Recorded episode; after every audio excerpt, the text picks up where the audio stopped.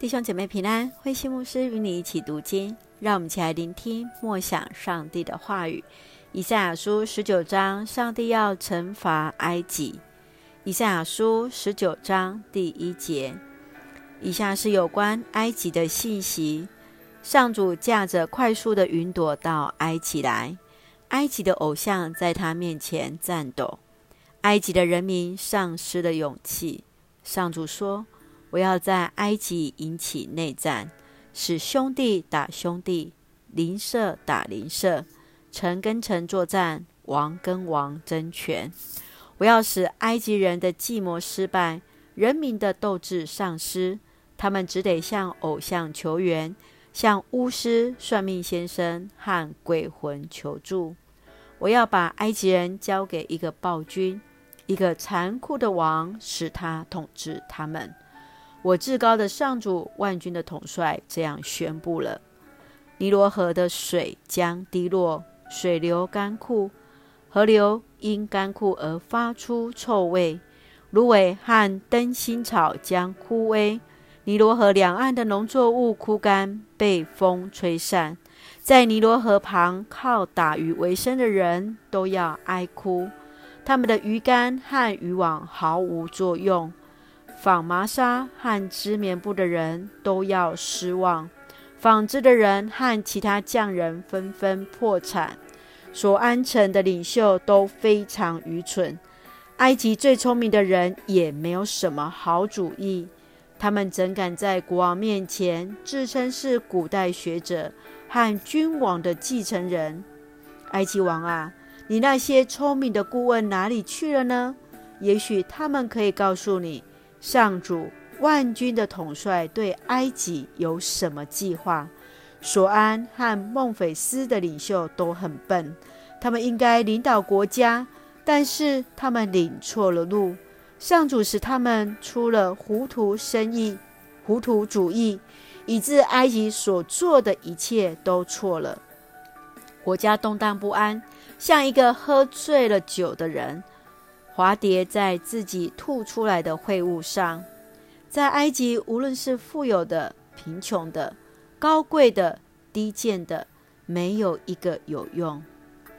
到那个时候，埃及的男人要胆怯的像女孩子一样，他们看见上主万军的统帅举起手来惩罚他们，就都战惊恐惧。埃及人想到上主。万军统帅怎样摆布他们的命运，就都惧畏畏惧犹大国。那日子一到，埃及的五大城市都要讲希伯来话，人民要奉上主万军统帅的名宣誓。其中的一个城要称为太阳城。那日子一到，埃及将有一座为上帝建造的祭坛，埃及的边疆。将有为上主树立的石柱，这些都象征上主万军的统帅住在埃及人当中。当他们遭遇压迫，向上主求助的时候，上主要差遣救星，一个卫护者来拯救他们。上主要向埃及人显示，使埃及人承认他，敬拜他。献生祭和供物给他，他们要在他面前还愿。上主要惩罚他们，也要医治他们。他们要转回归属于他，他要听他们的祷告，治愈他们。那日子一到，埃及和亚述之间将修筑一条公路，两国的人民来往旅行，他们要一同敬拜上主。那日子一到。以色列将跟埃及和亚述并驾齐驱，这三大国要使全世界人民蒙福。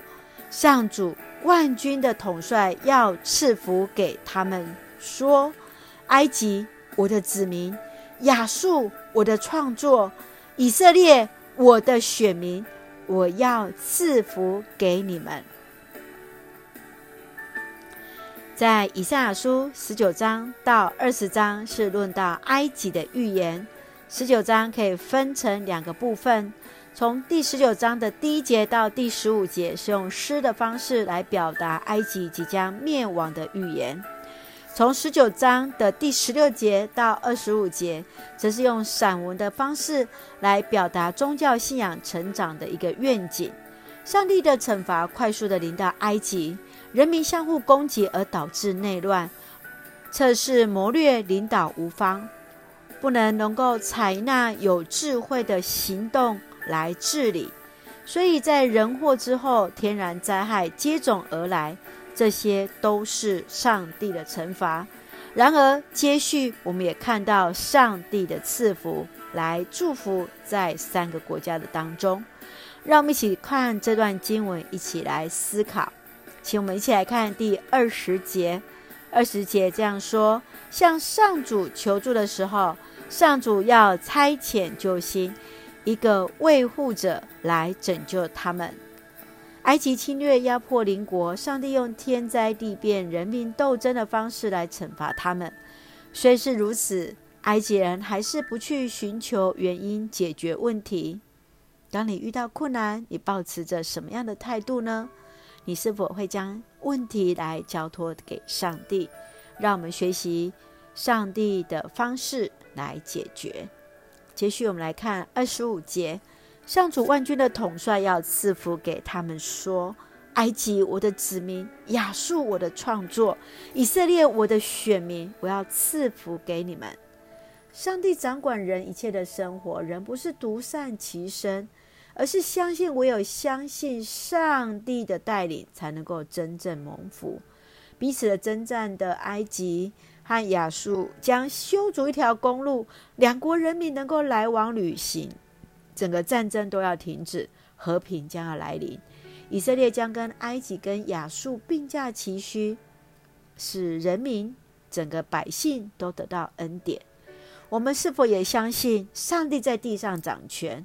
愿上帝来使用每一位我们的弟兄姐妹，让我们一起来关心我们的台湾、我们的国家，让我们在我们的台湾当中也看到上帝的全能在我们台湾这块土地。让我们一起来看第十九章二十节，来作为我们的金句。向上主求助的时候，上主要差遣救星，一位卫护者来拯救他们。是的，我们相信，当我们向神求救时，上帝必然带领，必然保护。让我们一起用这段经文来作为我们的祷告。亲爱的天父上帝，感谢你所赐给我们美好的一天。帮助我们依靠你的能力改变我们所能够改变，帮助我们认识自己所不能改变，也学习顺服接纳。求主赐下和平，消弭战争，使我们能够成为你的器皿，在你的慈爱当中，把爱带到我们的社会当中，恩待保守我们弟兄姐妹身体健壮，灵魂兴盛。在接受疫苗过程，一切平安，赐下平安喜乐，在我们所爱的台湾，我们的国家。感谢祷告，奉靠主耶稣圣名求，阿门。弟兄姐妹，愿主的平安与你同在，上帝必然保守恩待我们所爱的土地，我们的国家，我们的台湾。弟兄姐妹，大家平安。